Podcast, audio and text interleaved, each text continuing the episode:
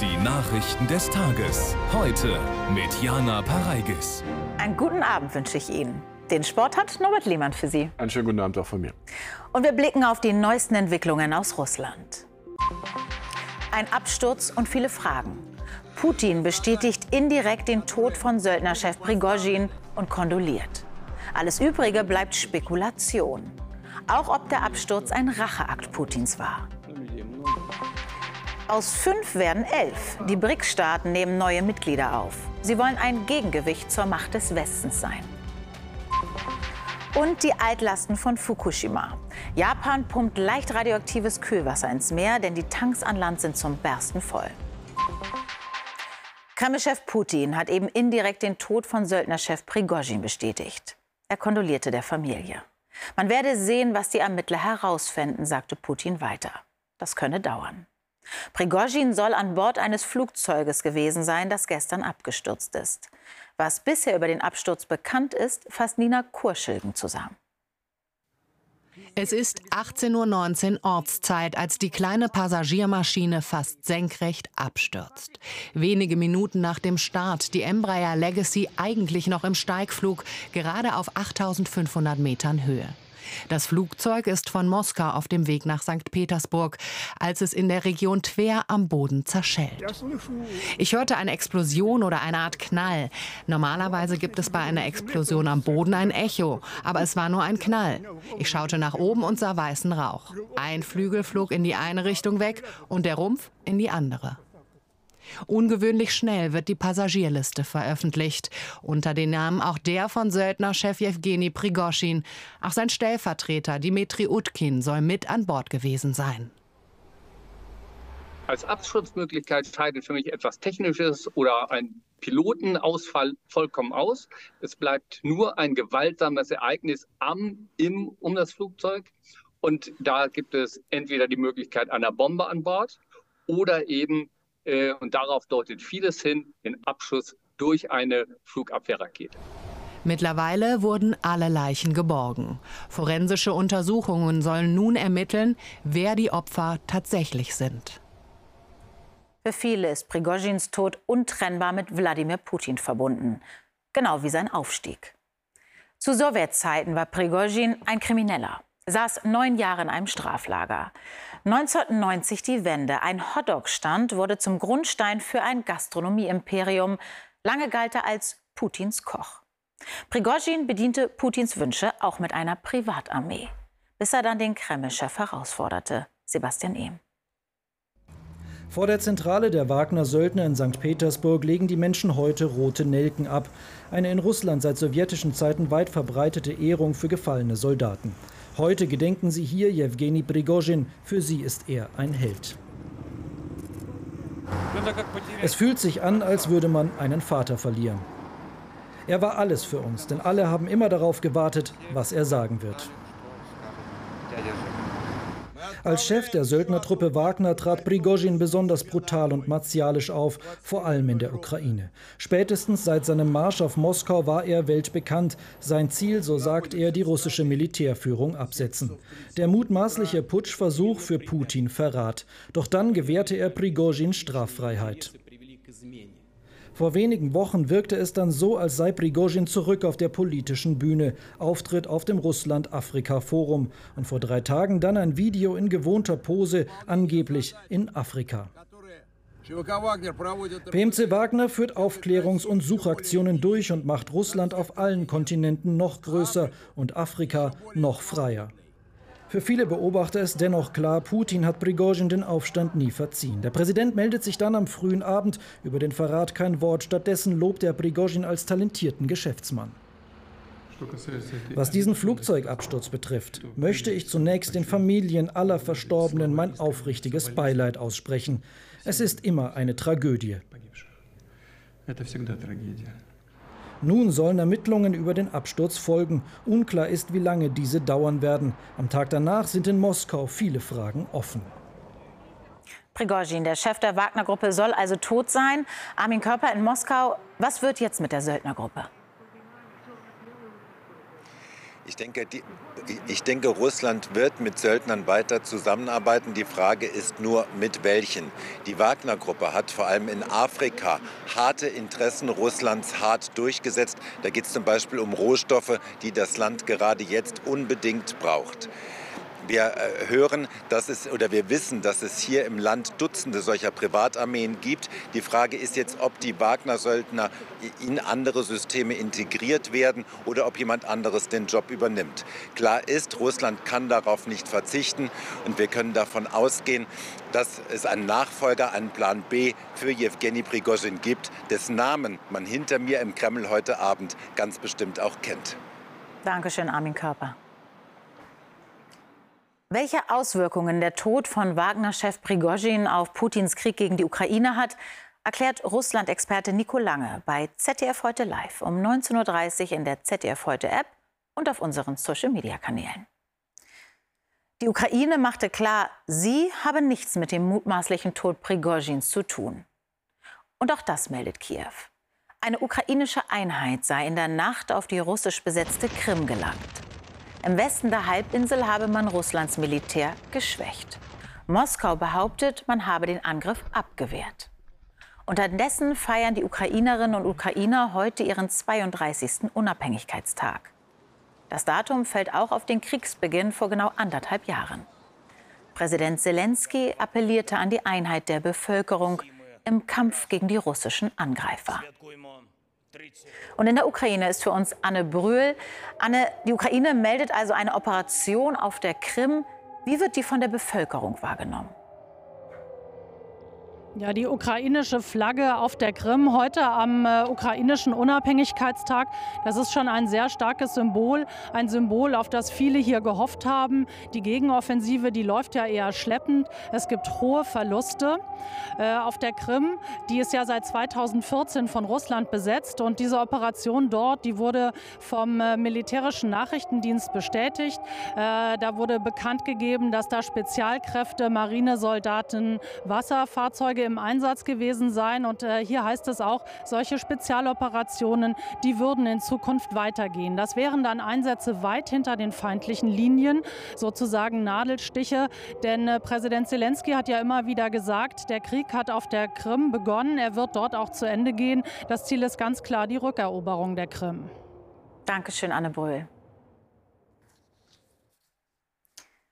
Beim Gipfel der BRICS-Staaten in Südafrika haben vor allem China und Russland darauf gedrängt.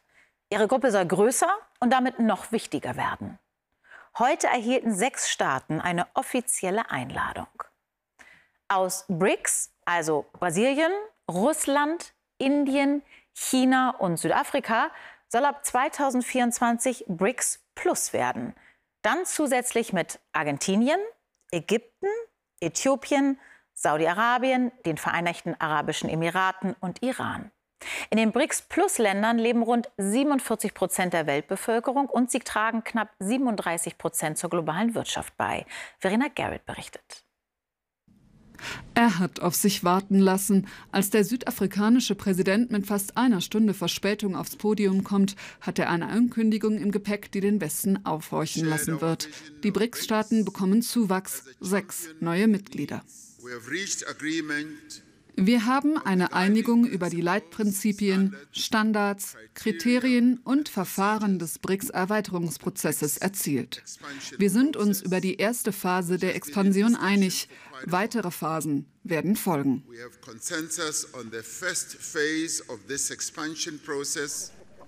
Einigkeit, genau damit glänzte die BRICS-Gruppe bislang eben nicht. Die Handelsinteressen enorm unterschiedlich. Jetzt haben sie in Johannesburg einen gemeinsamen Nenner gefunden. Größer, besser, unabhängiger. Besonders China drängte darauf, damit der Block an globalem Gewicht gewinnt. Die neuen Mitglieder bedeuten eine neue Ausgangslage für die BRICS-Zusammenarbeit und verleihen unseren Kooperationen neue Impulse. Alle fünf BRICS-Staaten kritisieren die internationale Machtverteilung. Die Erweiterung lag in der Luft. Dass es eine in dieser Größenordnung wird, für viele überraschend. Was sie konkret bedeutet, noch nicht absehbar.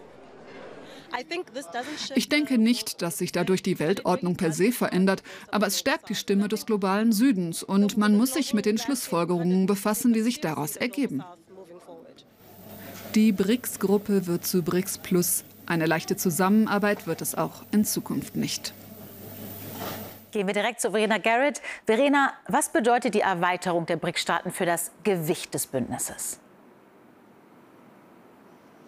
Ja, die BRICS-Staaten haben ein Ziel erreicht. Sie wollten ähm, die Stimme des globalen Südens stärken und sehen sich als Gegenbild des Westens.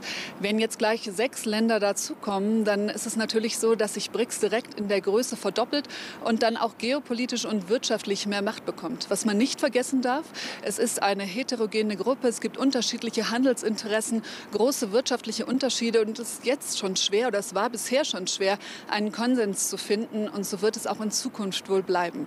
Ab 2024 dann sind die neuen Länder dabei. Sie gehören dann dazu.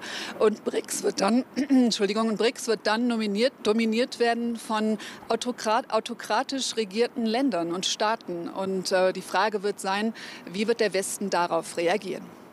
Dankeschön, Verena Garrett. In Japan hat eine umstrittene Aktion begonnen.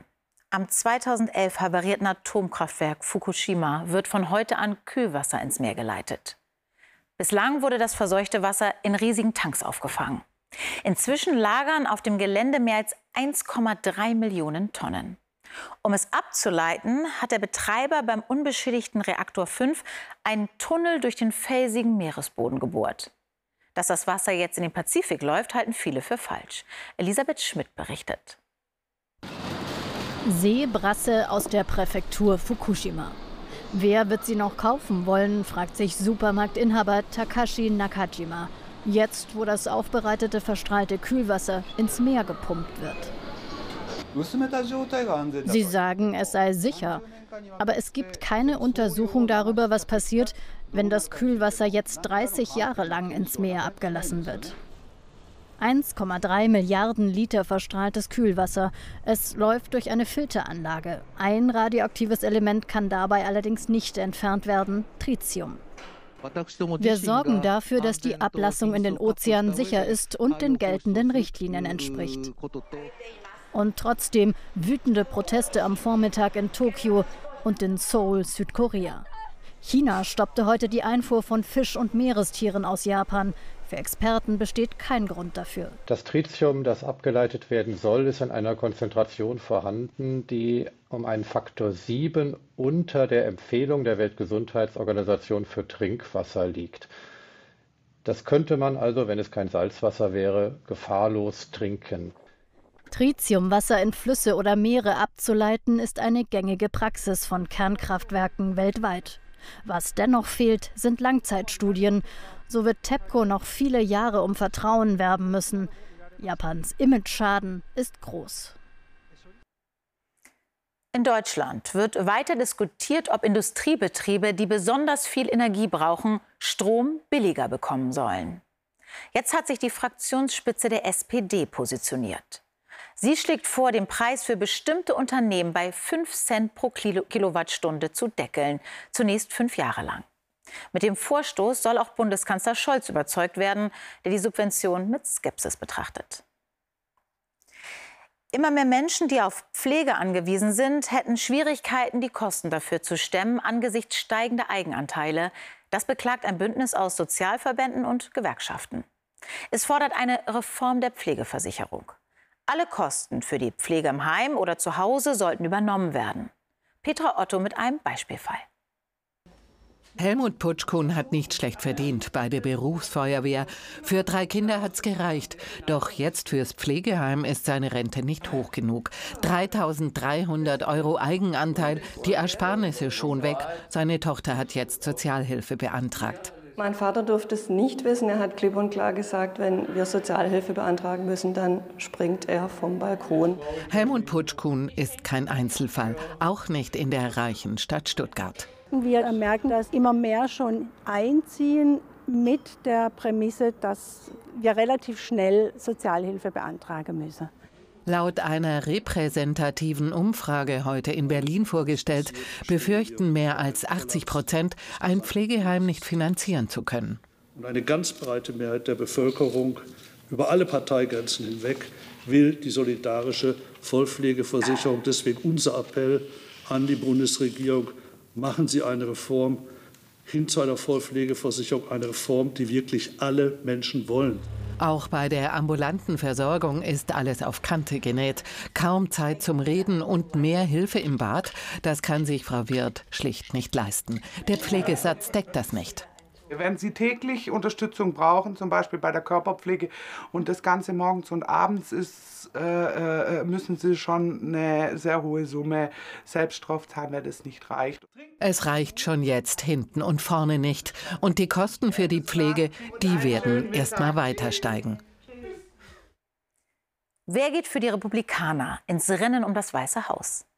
Bei der ersten Fernsehdebatte lieferten sich die Bewerberinnen und die Bewerber einen Schlagabtausch. Allerdings nicht mit dabei Donald Trump. Der ehemalige US-Präsident hatte seine Teilnahme abgesagt. Benjamin Daniel berichtet. Er hatte die wohl schwierigste Aufgabe des Abends. Ron DeSantis, größter Parteikonkurrent Trumps. Einst lag Floridas Gouverneur gleich auf mit dem Ex-Präsidenten, doch nach zahlreichen Wahlkampfpannen schrumpfen seine Umfragewerte. Bei der Debatte kritisierte er die aus seiner Sicht zu lasche Antidrogenpolitik der USA. Ich werde keine Truppen in die Ukraine schicken, dafür aber an unsere Südgrenze. Dort bringen die Schmuggler Drogen wie Fentanyl ins Land. Es wird das Letzte sein, was sie tun. Wir werden alles alles dagegen setzen und sie eiskalt töten. Trump-Befürworter Vivek Ramaswamy kommt vor allem bei jungen Republikanern gut an. Er sieht die USA in einer Identitätskrise.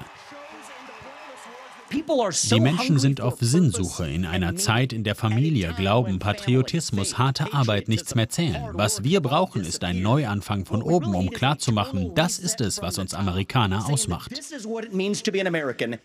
Trump kam nicht und sprach stattdessen mit dem Ex-Fox-Moderator Tucker Carlson. Der fragte ihn, ob er Angst habe, von seinen politischen Gegnern umgebracht zu werden. Das sind wilde Tiere, völlig kranke Leute. Sie hassen unser Land. Schauen Sie sich die Situation an unserer offenen Grenze an. Schauen Sie sich Ihre Politik dazu an und zu so vielen anderen Dingen. Es ist so traurig mit anzusehen. Unsere Nation ist im Moment sehr fragil. Trump führt das Bewerberfeld zurzeit mit mehr als 40 Punkten Abstand an. Die Gerichtsprozesse scheinen ihm in den Umfragen sogar noch zu helfen. Experten glauben aber, dass sich das durchaus noch ändern könnte. In Chile leiden die Menschen unter den Folgen heftiger Regenfälle. Große Gebiete des Landes sind überflutet. In Santa Cruz gleichen die Straßen Flüssen. Knapp 90 Prozent der Stadt stehen unter Wasser. Noch immer sind viele Menschen von der Außenwelt abgeschnitten und müssen gerettet werden. Es kam auch zu Erdrutschen. Nur 15 Meter von diesem Apartmentkomplex sackte der Hang ab. Jetzt kommen wir zum Sport, zur WM in der rhythmischen Sportgymnastik in mhm. Valencia. Norbert, da räumt ja eine junge Deutsche gerade so die Goldmedaillen ab, ja, ne? Daria Farfolomejew heißt das junge Ausnahmetalent. Nachdem sie im Juli bei den Finals schon alle fünf deutschen Meistertitel gewonnen hatte, holte sie gestern zum WM-Auftakt gleich zweimal Gold. Ja, und da ist noch mehr drin für die 16-Jährige. Wer innerhalb von 45 Minuten zwei Goldmedaillen gewinnt, begeistert auch neutrale Fans. Zunächst entzückt Daya Wafolomeev mit dem Reifen. Elegant, ästhetisch, einfach glanzvoll. Die Darbietung der Enkelin eines deutschen Großvaters. Im Alter von zwölf Jahren war sie ohne ihre Eltern von Westsibirien nach Deutschland gezogen. Wie ein Popstar gefeiert wird sie dann auch nach der Übung mit dem Ball. Perfekt einstudiert in unzähligen Trainingseinheiten beim TSV Schmieden vor den Toren Stuttgarts. Zweimal Gold, hat sie schon. Es könnten noch mehr Medaillen werden in Valencia. Die FIFA hat gegen den spanischen Fußballpräsidenten Luis Rubiales ein Disziplinarverfahren eingeleitet. Rubiales hatte bei der Siegerehrung am Sonntag die spanischen Fußballweltmeisterin Jennifer Hermoso unvermittelt auf den Mund geküsst. Die Spielerin twitterte anschließend, das hat mir nicht gefallen. Große Empörung weltweit, morgen Sondersitzung des spanischen Verbandes. Der THW Kiel gewinnt gestern Abend in Düsseldorf den Handball-Supercup Krimi gegen die Rhein-Neckar-Löwen. Nach der regulären Spielzeit steht es 33 zu 33. Entscheidung durch 7 Meter werfen. Lindenkrone Andersen verwirft für die Löwen. Und danach trifft Erik Johansson zum 37 zu 36. Kiel gewinnt zum vierten Mal in Serie den Pokal. Nach den deutschen Hockeyfrauen stehen jetzt auch die Männer im Halbfinale der Heim-EM durch den Sieg gestern gegen Frankreich am Abend in Mönchengladbach. Halbzeitstand 1 zu 1, dann brachte Lukas Windfeder sein Team direkt nach Wiederanpfiff in Führung. Und in der 42. Minute schließlich Thies Prinz zum 4 zu 1 Endstand. Deutschland trifft morgen im Halbfinale auf England. Und die deutschen Frauen spielen gleich um 20 Uhr im Finale gegen Belgien. Dankeschön, Norbert. Und wir bleiben noch ein bisschen beim Sport und kommen zu einer ZDF-Kultsendung. Heute vor 60 Jahren gab es das erste aktuelle Sportstudio mit der unverkennbaren Melodie.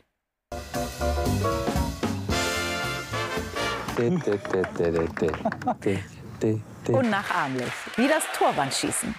Ob präzise verwandelt, bei Franz Beckenbauer kam dabei ein Bierglas ins Spiel oder übereifrig. Irgendwas trafen die Gäste immer. Und wenn mal etwas baden ging, dann nahm man sportlich. 60 Jahre Stars und Sternstunden. Wir sagen herzlichen Glückwunsch. Und mehr gibt's auch auf sportstudio.de. Der Deutsche Wetterdienst warnt aktuell vor schweren Gewittern in Teilen Baden-Württembergs und Bayerns. Die Meteorologen sprechen von einem Wettersturz. Mehr gleich von Katja Hornefer. Das Heute-Journal läuft an diesem Abend um 21.40 Uhr mit Marietta Slomka. Tschüss.